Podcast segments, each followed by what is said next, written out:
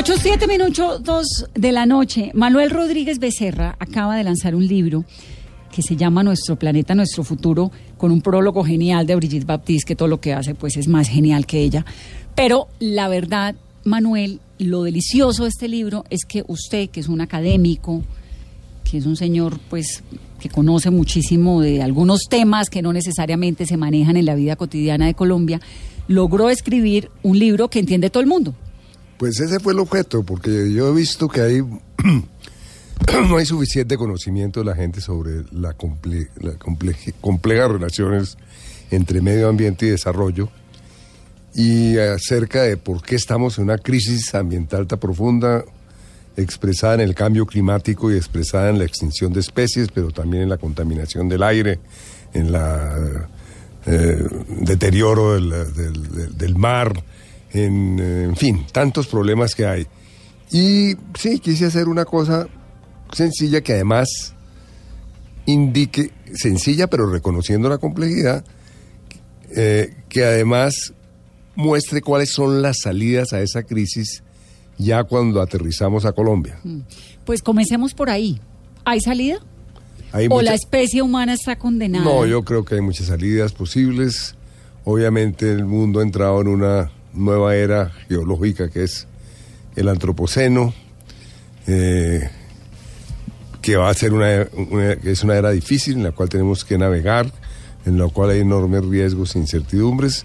¿Quién le puso ese nombre antropoceno? Eh, ese fue el, premio Nobel de un, premio Nobel de la química, el que descubrió el tema de la capa de ozono, Crutzen, eh, con Molina. Ellos dos ganaron el premio Nobel y él fue el que realmente bautizó esa época como antropoceno. Antropo, pues hombre, ¿no? Hombre, sí que es una nueva era geológica, claro, por el antropoceno. Ahora, en el libro, pues yo soy, yo siempre toda la vida he sido un académico, pero yo tengo, he tenido unas oportunidades únicas en la vida que quiero, que traté de reflejar en ese pues libro. usted fue el primer ministro de Ambiente de Colombia, eso me parece. Ahora que lo mira con un poco como la, la pausa del tiempo, porque además eso fue en un momento en el que el mundo no necesariamente eh, Colombia había entrado en esta onda, porque ahora todo el mundo habla del medio ambiente y todos estamos pendientes de lo que está ocurriendo en el Amazonas y todos hablamos de la deforestación y de la carne. Digamos, hay una conciencia en esta generación.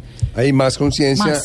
Hace 28 años, cuando comenzamos a crear el Ministerio del Medio Ambiente, estaba convocada la gran conferencia de Río de Janeiro sobre medio ambiente y desarrollo, que fue un hito en la historia del medio ambiente, pero claro, había mucho menos conciencia. Entonces, para mí eso fue una gran oportunidad porque yo Participé en la conferencia a fondo como director del Inderena en ese momento. Además, participé a fondo en la ley, en la creación del Ministerio del Medio Ambiente y del Sistema Nacional Ambiental. Esa cumbre fue en 1972, ¿no? No, no esa cumbre fue en 1992. La del 72 fue la primera gran cumbre, que fue la de Estocolmo sobre medio ambiente ah, humano. eh, con la, respuesta de Colombia a la, conferencia de Estocolmo sobre medio, medio ambiente humano fue el Código de Recursos Naturales y el Medio Ambiente, que fue una cuestión muy visionaria. Y, si los, y sobre los hombres de ese gran código se montó toda la gran reforma en Colombia, incluyendo la gran reforma que es el Ministerio más la nueva Constitución, Constitución que está teniendo consecuencias muy concretas en Colombia. Entonces esa fue una experiencia muy importante para mí en Derena Ministerio del Medio Ambiente, participación en las negociaciones. Posteriormente me tocó presidir en la década de los 90 la negociación global de bosques. Ahora se está hablando de la región amazónica. Bueno, en la convención, en la, en la negociación de bosques fracasamos. Yo fui copresidente de un fracaso. Porque nunca se puso el mundo de acuerdo en hacer una gran un gran tratado para derrotar la deforestación. Y anecdóticamente. ahí fue cuando Brasil dijo, déjenme desarrollar.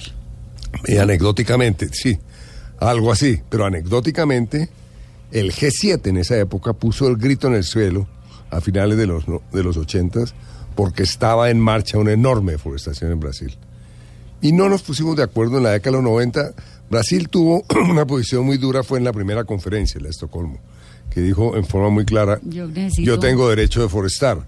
Ya en, en los 90 no era así, ya estaba en una posición muy diferente pero paradójicamente ha vuelto a los años 70 con Bolsonaro. Ahora, ese dilema, bueno, a propósito G7, ¿qué terminó de ocurrir hoy, Carolina? Acordaron hoy movilizar, Vanessa, 20 millones de dólares para combatir el fuego en la Amazonía, aunque se encontraron con la respuesta desdeñosa del presidente de Brasil, Jair Bolsonaro, enfrentado con el presidente de Francia, Emmanuel Macron. En este paquete financiero lo que ellos están buscando es costear principalmente el envío de aviones cisterna a la región, donde hasta el momento, según las últimas cifras, son 1,2 millones de kilómetros cuadrados calcinados, dos veces la superficie de Francia. Esta, esta me parece exagerada esa, esa, cifra. Me parece exagerada. el incendio forestal más grande que hay en el mundo ocurrió en Indonesia. Yo fui después de ese incendio ¿Y era fueron 6 millones de hectáreas, 60 mil kilómetros cuadrados. Eh, pensar que cuántas según el presidente Macron es 1,2 millones de kilómetros cuadrados. No, sería el tamaño de Colombia y el doble de Francia. Eso no tiene ningún sentido. Eso no puede ser cierto. Eso sí yo creo que no, no eso no puede ser absolutamente que haya afectados sitios en una vez puede que sí pero que se estén quemando un millón doscientos mil kilómetros cuadrados es el tamaño de Colombia. Eso es una exageración. Eso no, eso no puede ser así. Conozco mucho el tema de bosques y pienso que eso es una super exageración. El Macron, entre otras cosas, ha mostrado muy, muy buena voluntad y está muy bien que él haya puesto el grito en el cielo. Pero a mí también me preocupa mucho que en el discurso de Macron dicen es que tenemos que salvar la Amazonía porque es el pulmón del mundo. Ese no es la razón para salvar la Amazonía. la Amazonía, la Amazonía no es esa idea de que porque produce el 20% o lo que sea de oxígeno del mundo, por esa razón debemos salvarlo, es una idea bastante peregrina. Un jefe de Estado debía informarse mejor y obviamente no denominar, porque eso como que quedó en el lenguaje popular hace muchos años, mm. que la Amazonía es el pulmón del mundo, el, gran pulmón del mundo es el océano que produce cerca del 60-70% del oxígeno que respiramos. Eh, es más, si a la Amazonía se deforesta, va a seguir produciendo el mismo oxígeno porque van a haber plantas en crecimiento, etcétera, etcétera. Pero no, el, tema yo creo que realmente es una maravilla que esté el SOS que se ha puesto ahora, yo creo que eso es muy positivo, pero lo lamentable es que no se haya puesto antes, porque en el año 2016 y 2017 la deforestación en los países amazónicos fue tremendamente alta y en general la deforestación de los bosques tropicales subió a 17 millones de hectáreas que son 170 mil kilómetros cuadrados, por eso estoy diciendo que el dato es de un millón, de un millón doscientos, no tiene nada que ver con Pero en estas eh, cosas del medio ambiente, de los bosques, de la Amazonía, la gente tiende a, exagerar. ¿Por qué? Bueno, no sé por qué está dando ese, me gustaría saber cuál es ese, ese, dato de dónde sale, pero pero sí es muy extraño porque un pico de nunca ha habido un pico de deforestación, digamos, a principio del año de este siglo fue el máximo pico de deforestación de la región amazónica y jamás se acercó a eso. Eh, y un millón doscientos mil kilómetros cuadrados en toda la región amazónica se han deforestado hasta la fecha aproximadamente un millón quinientos mil kilómetros cuadrados en toda la historia. Pero Entonces, decir ahora que en este incendio se está que se está quemando el otro 20% de la región amazónica, eso no es cierto, o sea que... Exagerado. Eh, Pero ¿para qué sirve la Amazonía? Si no es para que purifique Bueno, la Amazonía, no, la Amazonía fundamentalmente tiene varias funciones. Yo por eso en el libro le dedico páginas a... Varias. A decir qué quiere decir un bosque, porque una de las cosas que he descubierto a lo largo de la vida es que la gente, como es tan urbana, no sabe muy bien qué es un bosque, cree que es un conjunto de árboles. Bueno, pues sí, hay árboles, pero, pero mucho más que un conjunto de árboles. Eh, de todas maneras, en la Amazonía es el, bosque más rico del mundo en diversidad de especies de flora, fauna, microorganismos, etcétera. Es, ese bosque tiene capturado una cantidad de carbono muy grande como consecuencia de la, fotosíntesis. Entonces, en el momento en que se quema ese, carbo, ese bosque, todo ese CO2 sale y es muy grave desde el punto de vista del calentamiento global. Porque el monta como una porque el, ¿Capa? sí, claramente, digamos, el efecto invernadero, hay un efecto invernadero que es natural, que es claramente eh, que en la atmósfera hay un conjunto de moléculas, en particular de CO2 y otras, que producen exactamente el efecto de un invernadero. Sin ese, sin ese efecto, si no existiera esa capa, por decirlo así, eh, la Tierra sería estaría a menos 5 grados centígrados bajo cero. Pero el problema es que hemos aumentado el efecto invernadero añadiéndole CO2. Y por, por eso en el Acuerdo de París, una de las ideas, del, pues uno de los compromisos del Acuerdo de París es detener la deforestación definitivamente, porque explica el 20% del, del, del, calentamiento global, digamos. Entonces, eh, esa es una función de la región amazónica. Otra función fundamental es que es una enorme bomba de vapor de agua. Claro, una fábrica de agua. Y de vapor de agua. ¿no? Además de, corre un río de vapor de agua en la atmósfera más grande que el río Amazonas, permanentemente. Y esa atmósfera supongo que es del planeta entero. Y, es, y ese, eso genera, digamos, el régimen de lluvias de buena parte del hemisferio occidental depende de Depende del, de ese Eso es lo que se llama, lo que ustedes, eh, eh, los expertos, califican como el ciclo del agua. El ciclo del agua. Y, el, la región amazónica es fundamental, ese bosque, porque claro, el bosque el, llueve y desde, desde, las hojas de los árboles comienza la evaporación, desde el suelo comienza la evaporación, otra parte va al río, a los ríos, finalmente acaba una parte importante de toda la precipitación en el río Amazonas, pero otra parte en el gran río de vapor de agua, de la cual depende, y ese río de vapor de agua, hay sí, diferentes lugares de América Latina que ya se ha comprobado que su régimen de lluvia depende de ese río de vapor de agua. Por ejemplo, la gran sequía de Sao Paulo, de acuerdo a la ciencia brasilera, esa enorme sequía de, una de las ciudades más grandes del mundo hace un par de años se debe a la deforestación de la región amazónica. Y Sao Paulo queda a 2.600 kilómetros de distancia. Sí, digo, al lado, no, pues. 2.600 kilómetros. digo, pues al lado de comparación con Detroit. sí, pero, 1.600 kilómetros. Entonces, digamos, ese es la otra gran función del, bosque amazónico. Otra gran función del bosque amazónico esencial desde el punto de vista de los derechos humanos y del patrimonio cultural del mundo es que allí habitan eh, un grupo muy grande de culturas milenarias, las poblaciones indígenas, muchos de las cuales viven en sus resguardos. Destruir el bosque amazónico es destruir uno de los patrimonios culturales más grandes de la humanidad y es destruir también unos grupos, la vida de unos grupos indígenas violando los derechos humanos de todo tipo. Eh, bueno, esas son algunas de las razones por las cuales hay que proteger el bosque amazónico. Obviamente el bosque, al ser muy rico en diversidad biológica, en especies de flora y fauna, pues presta ser, eh, del bosque se extraen fibras, se extrae madera, se extraen eh, diferentes tipos de sustancias para la industria farmacéutica.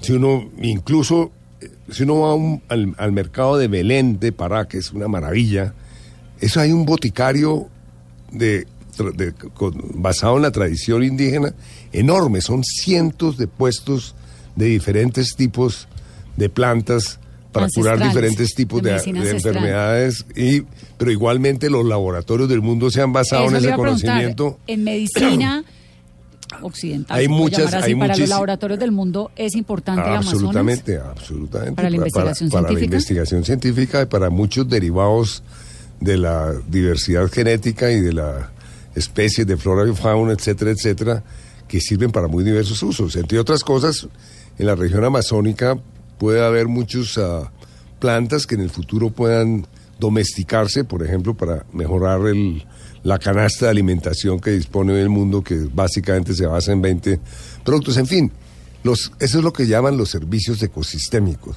Son enormes los servicios. ¿Hay algo parecido al Amazonas o comparable con el Amazonas? bueno, este es el bosque tropical más importante. Hay otro bosque tropical eh, muy, muy clave, que es el, y muy sui generis, que es el de Borneo, infortunadamente, o Calimantán, como se llama hoy en día.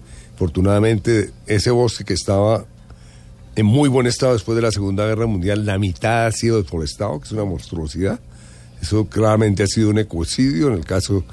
Y también existe el, el, bosque de la cuenca del Congo, que es un bosque más eh, joven, pero también tiene un enorme valor, pero sin duda el bosque tropical más importante, más importante de lejos es el bosque de la, de la, región amazónica. ¿Y todo esto es recuperable? Digamos, cuando el Amazonas sufre esta deforestación, ¿Eso es recuperable? Bueno, eso depende de muchas cosas. Si son áreas muy, muy grandes de deforestación, de deforestación que se reemplacen, por ejemplo, que se utilicen para la ganadería, que es el 70% de la tierra deforestada de la región amazónica es para ganadería, para una ganadería muy ineficiente e ineficaz, eso lo muestro en el libro. Eh, dos cabezas, una cabeza de ganado por cada dos hectáreas, una cabeza de ganado por cada tres hectáreas. Y, óigase bien, no, ni Brasil, ni Colombia, ni Perú, ni Ecuador y los otros países amazónicos requieren un ápice más de tierra para la ganadería. Hay exceso de tierras de ganaderas abiertas. Por ejemplo, en Colombia estimamos que si tuviéramos una, una ganadería mucho más eficaz y eficiente a través de un paquete tecnológico que existe en Colombia, que son los sistemas silvopastoriles intensivos, según la misma Federación de Ganaderos se podrían liberar 12 millones de hectáreas si hiciéramos una transformación ganadera a partir de esa tecnología lo que quiere decir que habría 12 millones de hectáreas en exceso. Y esas 12 millones de hectáreas los podríamos dedicar a los bosques. A restaurar algún, los sitios que no sean aptos para la, cultivos agrícolas, pues buscar restauración de esos bosques o generar eh, plantaciones de, bosques para comerciales o muchas de esas tierras que pueden ser hoy eh, aptas para el cultivo, pues dedicarlas a la agricultura. Pero la pregunta básica es si se puede recuperar, pues yo comencé por el cuento de la ganadería, porque claro, si se, hace, se deforestan un millón de hectáreas continuas de bosque en la región amazónica y se empobrecen los suelos, etcétera, esa recuperación es imposible. Imposible. Pero ojo, la región amazónica, eso lo muestro en el libro, siempre se dijo que era, había sido una región prístina. No, se creó, digamos, la, el mito de lo prístino de la región amazónica. Y lo que se sabe hoy a través de las investigaciones arqueológicas y de diferente tipo es que antes de la cuando llegaron los españoles las riberas de los ríos estaban muy pobladas y esas poblaciones tenían unos cultivos agrícolas y de todo tipo muy adecuados al medio, no muy y esos tipos de cultivos, ¿qué pasó con la, con la llegada de los españoles? Que buena parte de los indígenas, el 80%... Los acabaron. Murió por las plagas, sobre todo por la violencia también, pero sobre todo por, por los gérmenes. Y, entonces desapareció esa población indígena y la selva retomó el sitio. Y, se llegó a creer que todas las selvas eran prístinas, ¿no? porque hoy en día son selvas muy densas. Mm. Lo que indica es que los indígenas hicieron un tipo de cultivos y uso del suelo que permitió después que la selva se recuperara. pero, con, pero con el tipo de deforestación que estamos haciendo hoy en día... Pero también era menos, eso le iba a decir, es que... Era, no, pero eran extensiones grandes transformadas, ¿no? Eh, y es muy interesante... con unas técnicas mucho más elementales. No, pero no, pero unas, no, pero unas técnicas muy sofisticadas, ¿Para al el contrario. Momento? Más sofisticadas que las que tenemos hoy en día, porque era justamente un tipo de técnica que era compatible con el hecho de ser una selva, de estar metidos esos cultivos en una selva. Entonces, claramente los indígenas entendieron cómo se podría renovar el suelo, cómo se podría hacer las rotaciones agrícolas, etcétera, etcétera. Y hubo cultivos muy sofisticados según todos los hallazgos. qué, qué es lo que le hace daño entonces a esa deforestación? Eh, la pues, quema, la presencia de, vacas tanto tiempo, la tala. bueno, arruina el suelo. ¿El glifosato? No, arruina el suelo. ¿no? Es decir, con una ganadería extensiva, con muy pocos árboles, etcétera, etcétera, en grandes extensiones, el suelo se va endureciendo y, se, y, el, poco suelo, porque la, Amazonía no es una zona rica en suelos en general, el poco suelo que existe entonces se erosiona, desaparece la poca capa vegetal que hay y por esa razón ya la recuperación de esos... Se vuelve árido. sí, en el largo plazo recuperar esto como bosques pues no, no se puede. Pero en fin, el gran reto para Colombia, y ahí lo muestro en el libro, es proteger la región amazónica. Pero usted en el libro Ahora, las buenas noticias. Una cosa que a mí me pareció que me llamó un montón la atención antes de me cuelgue las buenas noticias, que Colombia no está tan mal como uno cree. No, Colombia no está tan mal. No, es decir, Colombia el desempeño ambiental de Colombia, óigase bien, señores oyentes, es mejor que la mayor parte de países de América Latina. Eso no lo digo yo. Sí. Lo dice la Universidad de Yale y la Universidad de Columbia, que han desarrollado un, un indicador de desempeño ambiental que comenzó a medirse desde el año 2000 y lo entregan cada dos años. El EPI se llama. El EPI, el, Environmental Performance, Performance Index que es un indicador compuesto de 24 indicadores, no es un indicador compuesto. Mi Colombia, en el, en mirado en retrospectiva, ha estado, digamos, los que son comparativos, que creo que son unos cinco en la última época, pues Colombia ha estado en el segundo, tercer puesto, etcétera, etcétera, en América Latina. Eh, Costa Rica siempre ha ocupado el primer lugar. Bueno, Costa Rica es un paraíso. Ahora, el desempeño ambiental se refiere, en este caso, a que el país vaya mejorando su gestión ambiental, pues la protección de los bosques, la protección de las aguas, la protección de los diferentes bienes ambientales. Ah, y en el caso, en ese, digamos, hay que recordarle lo siguiente a los colombianos. En Colombia que somos tan dados, bueno, entonces mucha gente, cada que sale el índice, la gente dice, qué horror, esos son unos mentirosos, los de Yale y Columbia no tienen ni idea, no sé qué, no sé cuándo, no los descalifican, ¿no? Y yo siempre he dicho, mire, el índice está, es, ellos incluso hoy en día utilizan sensores remotos para el tema de la deforestación, no el tema, no, los datos que le dan el país. Ya hay muchas formas de hacerlo. Yo, mire, ha sido consistente ese, ese índice y es mejor ser cabeza de ratón que cola de león como dice el dicho popular. Son 28 en el, en el mundo, en el mundo, claramente todos los países del mundo están en deterioro ambiental. Claro, todos. Y, del planeta en deterioro y no hay país que no esté en deterioro. Pues les voy a leer el ranking de algunos de los países que Manuel tiene aquí en su libro porque a mí me llama un montón la atención. El primero es Suiza, o sea, Suiza súper bien, ¿no? Aparentemente. El segundo Francia, tercero Dinamarca, cuarto es Malta, cinco Suecia, sexto Reino Unido, séptimo Luxemburgo, octavo Austria, luego Irlanda, Finlandia, Islandia, España, está en el puesto 12. Alemania, Noruega, que además Noruega me llamó un montón la atención porque por ahí en otro índice es el, un gran consumidor, ¿no? Eh, Canadá está en el 25, Estados Unidos en el 27, China en el 120, Sudáfrica 144, pues eh, que me pareció muy paradójico teniendo en cuenta el continente en el que está. India 177, Bangladesh 179 y Burundi en el 170. Este es el índice, no de Manuel ni el mío, es el EPI, que es el índice de la Universidad de Yale. Y de Harvard es. Y Columbia. Y Columbia, de Yale y de Columbia. Y en Colombia no estamos tan mal en el desempeño ambiental, pero ¿por qué nos hemos demorado tanto en hacer esa transformación ganadera, esa transformación agrícola? Y se ha hablado mucho también de dejar de comer carne como una solución al cambio climático. ¿Eso realmente generaría algún impacto? Bueno, acabamos de responder la pregunta anterior. De Colombia. y empato con esa.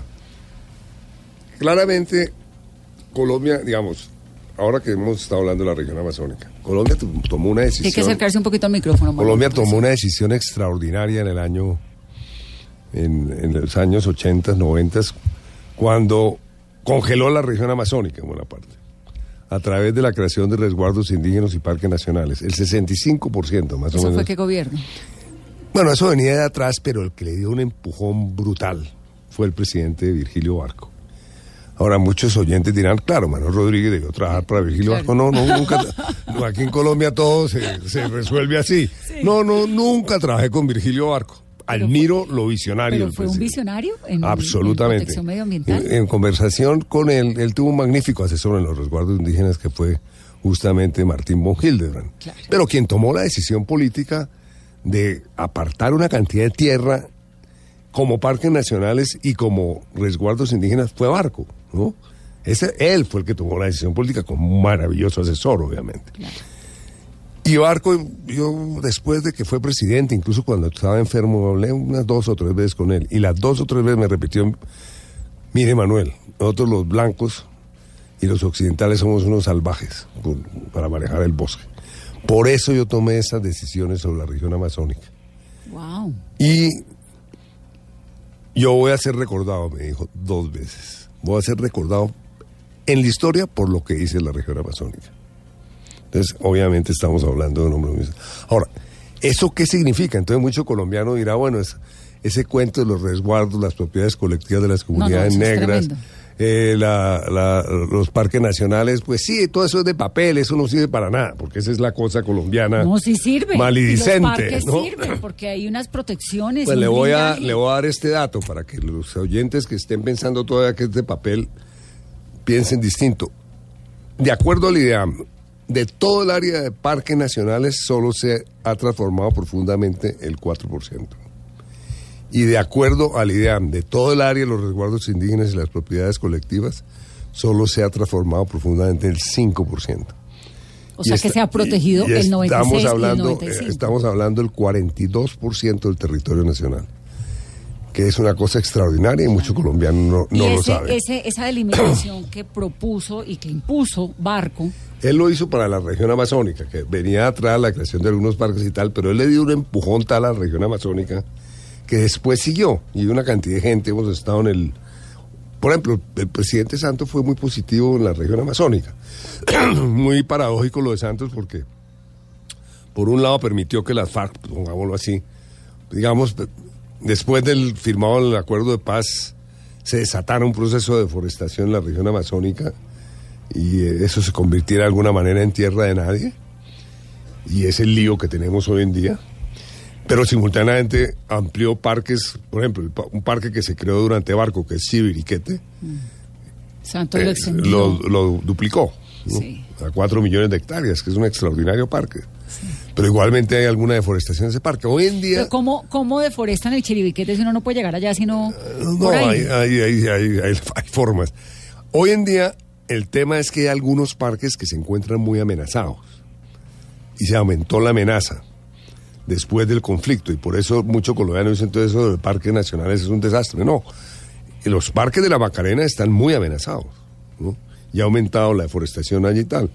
Pero con lo que estoy diciendo es que Colombia tiene entre manos un, un proyecto de extraordinaria importancia hacia el futuro en términos de desarrollo sostenible a partir de esas tres modalidades de ordenamiento territorial, parques, resguardos indígenas y propiedades colectivas de las comunidades negras.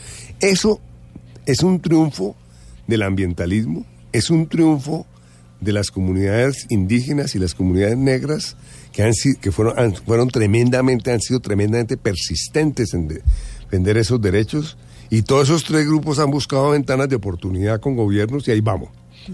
Es, de eso debemos vivir muy orgullosos. Colombia, que es un país tan malidicente, que todo le parece que está mal, que aquí no hay nada que valga la pena. No, ese sistema. Entonces, digamos, esas son las buenas noticias. Las malas son San Andrés, Santa Marta, no, la mala, el Parque Isla Salamanca. No, las malas noticias son, ya saliéndonos de los parques, había una pregunta sobre la deforestación y las vacas. Mm. Pero las vacas se volvieron como... Voy a responderla. Como, como, como el diablo del momento. Sí, no, las vacas han sido satanizadas, una cosa curiosísima. Pero desde hace poquito. Antes era, a, ver si estoy, porque hubo un momento que además usted lo cuenta en el libro, en que el ozono era, ¿no? Como el tema, el diablo era el ozono y la capa de ozono y todos hablábamos del ozono, del ozono y los bloqueadores y los sprays y no sé qué, y todo el mundo habla del ozono. Ahora, pues el tema es cambio climático.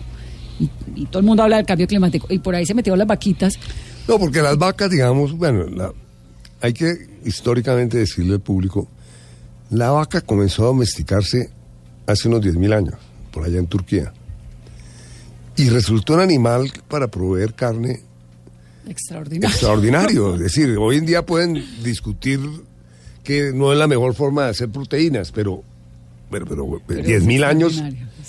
Y la vaca fue de, mano, de la mano del hombre tomándose el espacio físico del mundo. Este dato es impresionante, del 50% de la tierra habitable del mundo, digamos. Eh, el 50% de la tierra habitable del mundo está dedicada a la agricultura. Obviamente tenemos que comer. Y para dedicarla a la agricultura, pues se ha deforestado, se han secado humedales, no sé qué, no sé cuándo, con unos enormes costos ambientales. Pero ojo, de ese 50%, dedicado a la agricultura, el 76% está dedicado a la ganadería y el 24% a los cultivos de, pan coger. de, comer, con lo cual comemos distinto a comer carne. Parte del 76 en parte del 76% hay unos cultivos, que son un, área muy grande de cultivos que están destinadas a alimentar las vacas, la soya, la no sé qué, la no sé cuánto. Entonces, claro, el impacto sobre la biosfera del, del ganado bovino ha sido extraordinario, a tal punto que antes, digamos, hace 10.000 años, las vacas representaban menos del 1% de los mamíferos en peso. Hoy en día, los mamíferos silvestres representan aproximadamente el 6% de las vacas en peso. Es decir, entre el ser humano y las vacas arrinconamos las otras especies, para ponerlo así. Y eso es un hecho histórico. Entonces ahora dicen, bueno, entonces acabamos con las vacas y así vamos a, resolver el problema cambio climático. metemos con los pollos. Eso es, eso es un poco ingenuo porque obviamente hay una parte de la humanidad que es... Y, nadie va a acabar, para resolver el problema del cambio climático tenemos 20 años. En 20 años nadie va a acabar... 20 años? Sí, 20, 20 años para resolverlo adecuadamente. No, 20, 25 años. ¿Y si no lo resolvemos? Eh, ahora vamos sobre eso. Entonces, las vacas, pues claro, hay que, ya lo mencioné, hay estrategias, hay tecnologías que permiten hacer más eficiente la cuestión del... ¿Como pegarlas más o qué? No, eh, es hacer... No, pero no pegarlas como la pegan en Estados Unidos, sino los sistemas silvopastoriles intensivos que ya hay en Colombia. En Colombia se han transformado 150 mil hectáreas, entre otras cosas, en un proyecto piloto del Banco Mundial. O pegar como pegan los pollos en Estados Unidos. Eh, no, no, no es eso, es convertir los sitios de las de, los sitios ganaderos en sitios silvopastoriles. ¿Qué quiere decir eso? Que usted siembra árboles, que usted sierva cierto tipo de vegetación cuyas hojas se las puedan comer las, vacas. Coman las vacas. Y, esos potreros completamente Y eso entonces genera unos beneficios ambientales muy grandes, mejora los suelos, protege las aguas, etcétera, etcétera, y mediante diferentes sistemas se logra intensificar por hectárea el número de vacas. Es decir, se puede. Ah, no, pero es que está aprobado. Usted aumenta la productividad y simultáneamente por hectárea y simultáneamente tiene unos grandes beneficios ambientales. Esa es una salida yo la muestro claramente en mi libro, en el capítulo es que su libro tiene un componente muy, muy chévere, Manuel, y es que al final uno queda con un fresquito. Porque lo de Colombia no es tan al comienzo, es más adelante, esto pues se lo digo a los, a los oyentes. A mí verdaderamente me pareció un recorrido muy interesante por esta lucha que comienza que como en los 70, ¿no? Más o menos. De, a mediados de los 60. Esta conciencia del ser humano que es nueva, pues es que los 70 hace nada, 60. De 50 años. 50 años, como esta conciencia del ser humano, porque todas las generaciones tienen sus problemas. Hubo unos que el problema máximo era el SIDA, otros el problema máximo era el cáncer, otros pues los resolvió la penicilina. La nuestra es el medio ambiente. Y uno arranca como con lo que ha ocurrido, ta, ta, ta, luego le meten el capítulo de Colombia, que no es tan grave, porque ahí le da uno el fresquito de, bueno, algo estamos haciendo bien, me, acaba de quedar claro con lo de barco, y pues bien.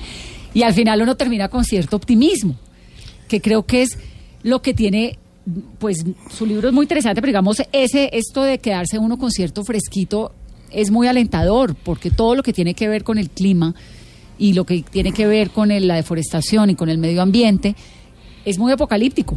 Si alguien me preguntaba me hacía el mismo comentario tuyo de muy optimista, de que hay optimismo. Sí, hay optimismo. digo, yo soy optimista, pero yo soy, optimista, pero no ingenuo. Yo reconozco que hay salidas, pero que la pero que para resolverlo no es una cosa simple porque hay que generar una voluntad política que hasta ahora no se ha dado a nivel global. ¿no? Entonces, ¿y cómo se genera una voluntad política? Pues bueno, ese es un dedico un capítulo entero al tema de la, al tema de la débil respuesta global a los temas ambientales. La razón por la cual comienzo con el tema del planeta durante cinco capítulos es que no se puede entender Colombia sin entender lo que pasa en el planeta. No hay una eh, porque obviamente Colombia ha contribuido a, a, ese cambio global y además ese cambio global, como el caso del cambio climático, afecta a Colombia. Entonces uno no puede entender el caso de Colombia en seco, sino tiene que claramente mirar el, la totalidad. Y claro, yo sí pienso, y es lo que hago en el capítulo sobre minería y petróleos, en el capítulo sobre ciudades, en el capítulo sobre parques nacionales, resguardos, etcétera, y en el capítulo de agricultura, yo digo lo siguiente, mucho colombiano, cada que pasa un desastre ambiental, dice, es que ese ministerio no sirve para nada ese no es el problema. Obviamente uno tiene que tener un ministerio muy fuerte y unas corporaciones autónomas regionales fuertes y tener un presupuesto fuerte para la gestión ambiental. No lo hay. No lo hay, pero de eso no depende que tengamos un buen futuro ambiental. depende de que reorientemos la minería, que reorientemos la forma como explotamos petróleo y en dónde se hace, reorientemos la agricultura en forma muy radical y reorientemos las ciudades en forma muy radical en los próximos años. lo de las ciudades, eh, pues es capítulo aparte porque usted propone unas ciudades que crecen muy como con mucha gente en espacio muy, en espacios muy pequeños. Bueno, esa es, es, digamos, la visión de lo que toca de hacia el futuro en el cual hay un gran acuerdo mundial. No hay una fórmula, sino hay unos principios orientadores. Entonces, ¿qué principios orientadores? Por ejemplo, las ciudades tienen que ser más compactas. Nueva York. ¿Por qué? Porque una ciudad compacta, en principio, consume menos energía. Si uno tiene una ciudad dispersa como Atlanta o como las ciudades dispersas que están creando en Colombia. en Colombia, con unas aristas en Chía. Sí, sí, exacto. Así, bueno, y todo lo que cuesta el transporte, por ejemplo, desde el punto de vista ambiental. Todo lo que significa extender esos servicios hasta allá, desde el punto de vista energético. Entonces, hoy en día un principio orientador es que las ciudades sean densas, pero obviamente en esa ciudad densa haya espacios públicos, es otro principio orientador.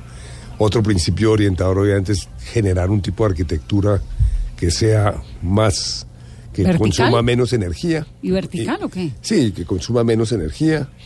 Eh, otro principio orientador muy fuerte es que en las ciudades está en buena parte el secreto del, de, de, cómo hacer más sostenible el consumo y la producción. En las ciudades está la posibilidad de reciclar, de reducir el, el, el uso de materiales, de reutilizar el uso de materiales, etcétera, etcétera, que es, ese es un hecho fundamental. Las ciudades son los grandes consumidores de energía más del 70% de la energía se consume en las ciudades. Pero en ese sentido, entonces estamos al revés, porque lo que está en Colombia es creciendo cada vez más las ciudades adyacentes a la ciudad.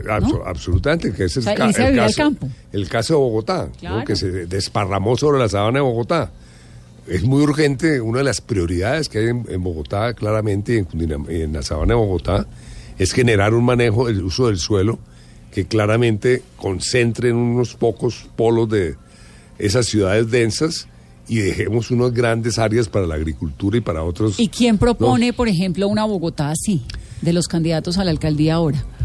Bueno, yo voy a, voy a hacer un foro nacional, el foro nacional ambiental que yo dirijo, vamos a hacer un una discusión con los candidatos a la alcaldía el 19 de septiembre. Entonces prefiero como presidente del foro no tomar partido en este momento porque no, me parece justo con los candidatos. Hay que, justamente vamos a someter a los candidatos a un examen muy duro. Ahora, la nueva ciudad también es una ciudad que tenga, que proteja los ecosistemas que prestan servicios fundamentales a la ciudad. Proteger el páramo de Sumapaz, que es el futuro del agua en Bogotá proteger el páramo Chingaza, que es el, el 70% del agua que consumimos en Bogotá. La ciudad tiene una responsabilidad clarísima en proteger estos sistemas, pero también proteger y generar áreas verdes fundamentales para el funcionamiento de la ecología. Por eso hace unos años se propuso la Reserva Van der Hamen. La Reserva Van der Hamen no es ningún capricho, parte de un concepto muy profundo generado por el profesor Van der Hamen y que hay unas concepciones similares en el mundo y aproximadamente, que es crear la estructura ecológica principal de la ciudad. Que la ciudad tenga una serie, una, una red de áreas verdes de diferente tipo que permitan respirar. y que presten servicios fundamentales como la protección del agua, como la protección y que también sirvan para la recreación. Ese es el objetivo de la Reserva Van der Hamen, que infortunadamente ahí se ha hecho un vainazo. El, doctor Peñalosa, con una visión muy atrasada de la ciudad del siglo XXI, no ha entendido y quiere urbanizar, que es una monstruosidad. Entonces hoy en día también hay ese concepto del continuo urbano-rural, que hay que claramente, que la ciudad tiene que cuidar lo rural, ya sea ecosistemas naturales o ecosistemas agrícolas, pero que la ciudad tiene una gran responsabilidad en esa parte y no, digamos, como esa divorcio muy grande que ha ido tradicionalmente, aquí está la ciudad y allá está el campo y nosotros desde la ciudad no tenemos ninguna responsabilidad. Los alcaldes tienen una enorme responsabilidad sobre la protección de la estructura ecológica principal. Y es que otro de los problemas que atraviesan las ciudades es su calidad del aire. En el libro también hablaban de la cifra del 2018 de la Organización Mundial de la Salud de 7 millones de muertes tempranas como consecuencia algunas de la calidad del aire. ¿Cuál es el desafío y qué deben hacer? No, claro, el, tema de la contaminación del aire en Bogotá y Medellín para tomar las ciudades más contaminadas del país es muy grave.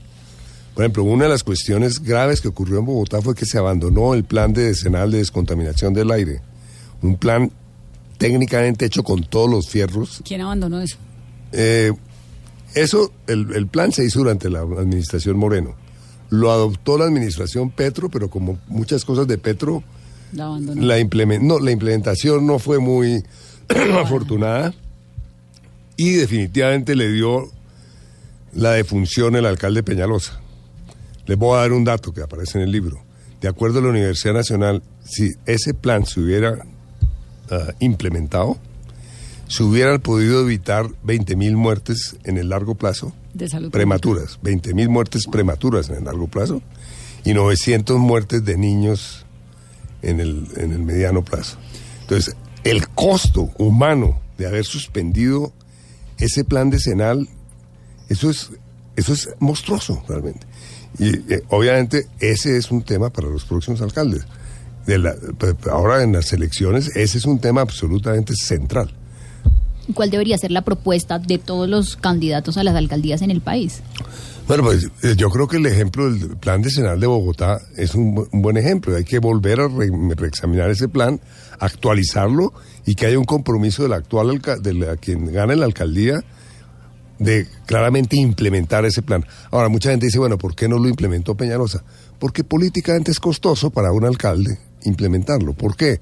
Porque tiene que claramente obligar a fábricas que están echando, que tienen calderas muy... Eh, contaminantes. Eh, muy contaminantes, sistemas muy contaminantes que ya pueden ser reemplazados, entonces tiene que forzarlos, a tiene que obligarlos a cambiar una serie de tecnologías, como tiene que obligar a que en Bogotá no transiten eh, camiones diésel, como tiene que transitar más rápido Bogotá hacia el carro eléctrico, etcétera, etcétera, etcétera. Las soluciones están, las soluciones tecnológicas están todas. Lo que pasa es que hay grupos de interés muy poderosos que siempre se han opuesto. Lo cual es increíble, Manuel, porque uno dice, en una ciudad donde no hay una priorización de la protección ambiental, pierde todo el mundo. Absolutamente. Porque, ¿Cuál es la razón por la cual no hay esa, ese diálogo del que además usted lo, lo, pues lo habla mucho en el libro entre la política y la preservación? si es que finalmente vivimos todos en el mismo planeta, en las mismas ciudades, los hijos de todos van a vivir acá. No, yo por eso en el libro establezco que finalmente todo este es un problema ético.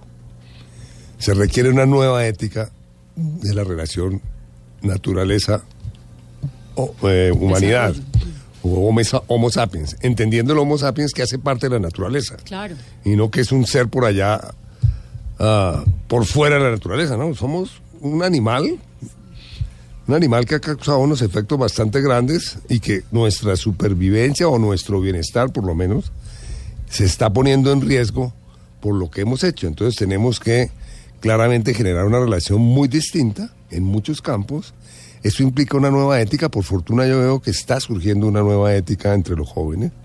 Ah, bueno, esa es la otra, ¿no? Le da uno cierto fresquito de nuevo que los jóvenes que vienen tienen como un chip distinto.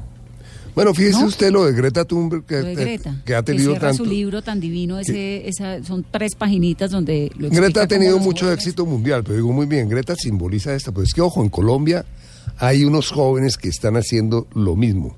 Mm. El mejor ejemplo que existe es la acción de tutela que pusieron un, que puso un grupo de 25 jóvenes que van de los 7 años a los 25 años a través de la Fundación de Justicia y que terminó todo eso en una sentencia de la Corte Constitucional diciendo la Amazonía colombiana tiene es un sujeto de derechos. En el 2018. En el 2018. Entonces, claro, los antiambientalistas y tal dicen, ah, eso sí es un canto a la bandera, no sé qué, no sé cuándo. Bueno, primero, cuando se declara de sujeto de derechos a la naturaleza, ahí ya hay una nueva ética de la relación eh, hombre naturaleza, hombre y mujeres naturaleza. Y eso es un avance extraordinario. Y para los que decían que eso no tenía ningún significado, ya habrán sabido que el Tribunal Superior de Bogotá citó a nuevas entidades, a nueve entidades a preguntarles qué han hecho desde que se es, desde que se expidió esa sentencia para proteger la región amazónica. Eso es el 14 de octubre. Y el 14 de octubre una audiencia pública sobre eso. Entonces, ojo, allá van, van a acabar enredados varios funcionarios públicos, porque lo que está diciendo el Tribunal Superior de Bogotá, ya como supuesto en su convocatoria, es que a su juicio se ha hecho muy poco. Entonces, quienes se burlaban de la Amazonía como sujeto de derechos, ya el Tribunal Superior de Bogotá tomó, tomó cartas sobre el asunto. Y ojo, esto fue una acción de los jóvenes. Entonces, claro, a mí sí me da un enorme optimismo, como fue una acción de los jóvenes, otra tutela que pusieron frente al desastre que, ocurrió, que ha ocurrido con la represa, con nuestra represa allá en Antioquia. Hidruitango para proteger a las, a, las comunidades. A las comunidades. Entonces, claro, todo este proceso liderado por una joven, Zuleta, etcétera, etcétera, llevó también a que un tribunal declarara al río Cauca como sujeto de derechos y además exigiera al gobierno y a todas las entidades eh, claramente eh, compensar a las víctimas. Se me está acabando el tiempo, Manuel, pero tengo dos preguntas rápidas. Entonces, Barco, gran pionero. Santos, le, le, aplaudimos el chiribiquete. ¿Qué pasó con Gaviria, Pastrana, Samper? No, yo creo que Pastrana, el, el, presidente Misael Pastrana fue muy clave Misael. Porque él eh, claramente fue el padre del Código de los Recursos Naturales y el Medio Ambiente. Y él no, lo no, se pudo aprobar durante su gobierno porque la ANDIS se opuso, de otras cosas. Pero quedó el borrador del código.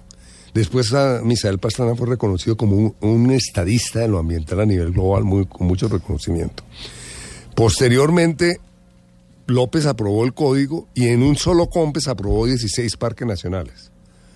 Alfonso López era, voy a escribir por alguna vez en alguna columna, tampoco trabajé para López, mostrando, mostrando cómo López había hecho una contribución bastante grande al tema.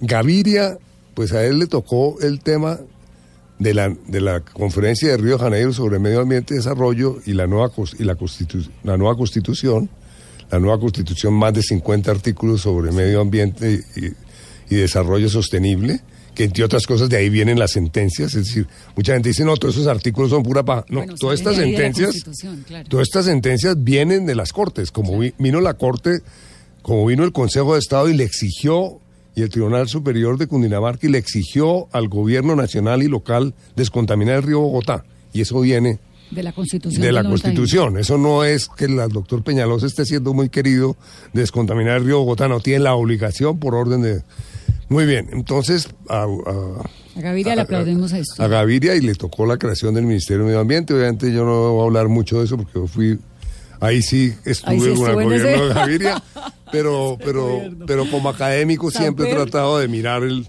el tema. Samper le tocó comenzar a implementar la ley 99 porque ya durante el... Entonces le tocó un buen periodo de implementación de la ley y yo creo que lo hicieron bien en, en ese gobierno tratando de poner en marcha la ley Pastrana tuvo un ministro de Medio Ambiente cuatro años, que yo creo que hizo una gran labor. Y después vino el gobierno de Uribe, en el cual se debilitó un poco la institucional, se debilitó bastante la institucional ambiental. Ahora, se debilitó en todos los países de América Latina, eso no fue invento de Uribe. Y, y eso fue consecuencia claramente de todo el tema de las commodities, de todo el tema del petróleo, del carbón, el precio del cobre. Entonces, hubo el boom de las commodities de América Latina en la primera década de este ciclo, del mundo jarando ahí, mm. y todos los gobiernos de América Latina hicieron, flexibilizaron la ley ambiental y en Colombia también. y eso, durante el gobierno Uribe, eso, y comenzó a flexibilizarse incluso durante el gobierno de, Pastrana, pero yo estoy poniendo a los colombianos en un marco más general. Claro, en un macro. mostrando mostrando cómo eso pasó igual en todos los países que en estos días justamente hablábamos con Marina Silva, la exministra, ministra de brasileña, que, eh, que, yo la estimo mucho, durante mucho tiempo hemos sido buenos amigos, y, claramente la, eso pasó en todos los países de América Latina, en mayor o menor grado.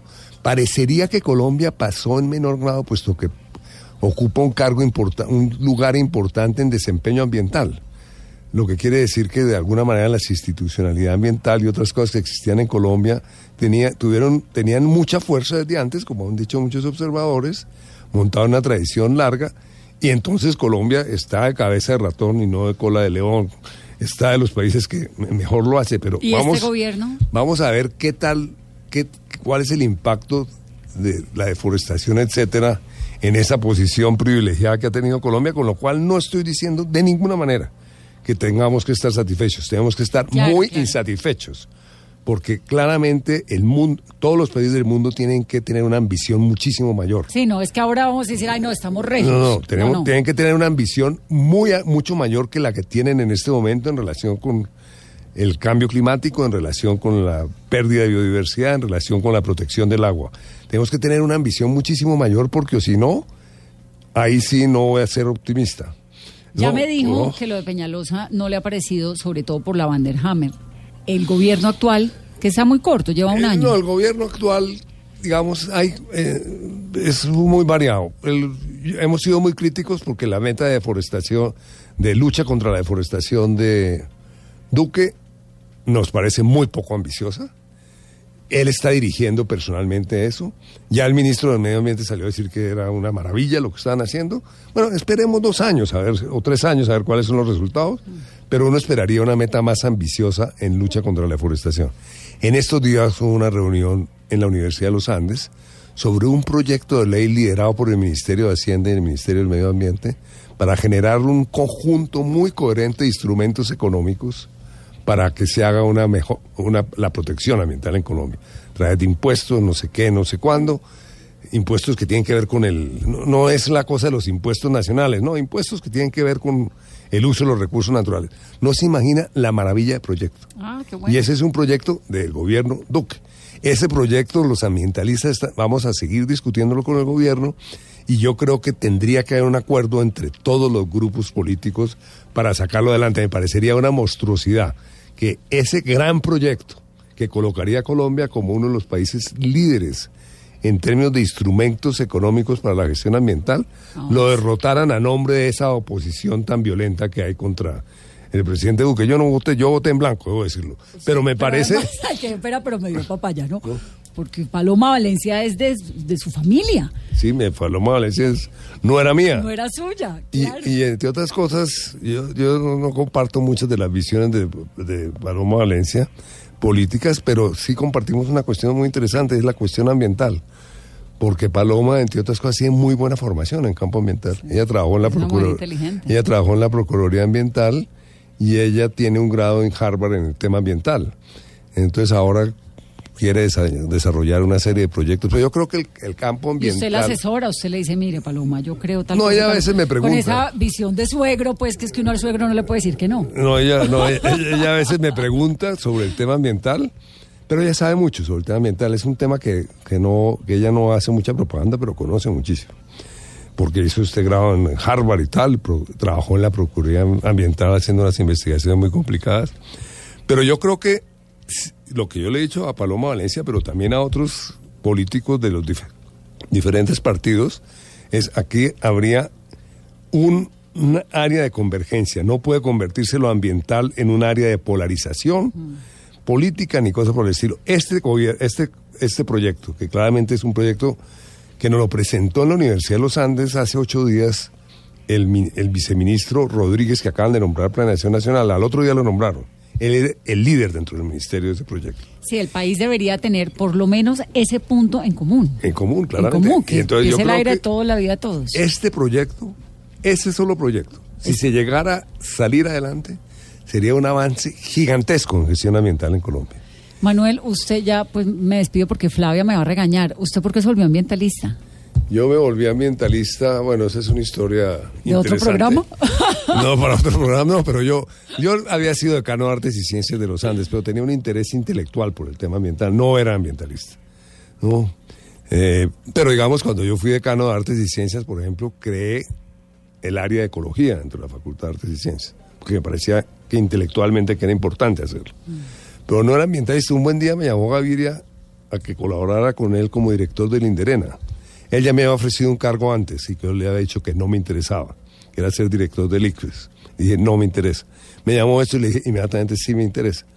Y claramente le dije, bueno, pues ¿por qué no? Me dijo, porque entre otras cosas usted sabe muy bien cómo es el mundo de lo ambiental, porque fue decano de una facultad, eh, con él hemos sido amigos, en la cual hay antropólogos, biólogos, químicos, y ese es el mismo tipo de gente que hay en Indirena, me dijo muy pragmáticamente. Entonces tú puedes manejarlos. Y, y, además me dijo algo interesante, me dijo, además, pues finalmente tú eres un intelectual y no tienes no eres tan, eh, tan ambientalista, no, eres tan, no eres tan ambiental, ah. tan eh, extremadamente ambientalista. Al final del gobierno, yo desde ese día me dediqué al medio ambiente, año 90, y no he hecho otra cosa. Y cambié de actividad rotundamente porque antes estaba metido en muchas otras cosas. Al final del gobierno me dijo Gaviria, oiga Rodríguez, usted se me volvió demasiado ambientalista se le fue la mano. Pues el libro se llama Nuestro planeta, nuestro futuro, prólogo de Brigitte, que es genial. Y Manuel, pues también es genial y el libro es delicioso y me encanta tenerlo, Manuel, aquí siempre. Yo la verdad es que le aprendo un montón. Bueno, pues sí que te Esa es la idea de este programa, que los que nos están escuchando pues hayan aprendido también. Pues lo que yo digo en el libro es que todos los seres humanos nos tenemos que volver ambientalistas. Mm. ¿no? Porque, Como la mujer feminista. porque no tenemos, no tenemos alternativa. El ambientalismo es el nuevo humanismo del siglo XXI. ¿Y qué es eso? Cuidar los bienes colectivos, como es el medio ambiente. Gracias, Manuel. Gracias a ti. Inmensamente agradecido y espero que seas una de las más aferradas ambientalistas en los años. Yo soy ambientalista y feminista. Muy bien. Perfecto. que tengan una muy feliz noche. Son las nueve y tres. Viene Flavia y esto es Mesa Blue.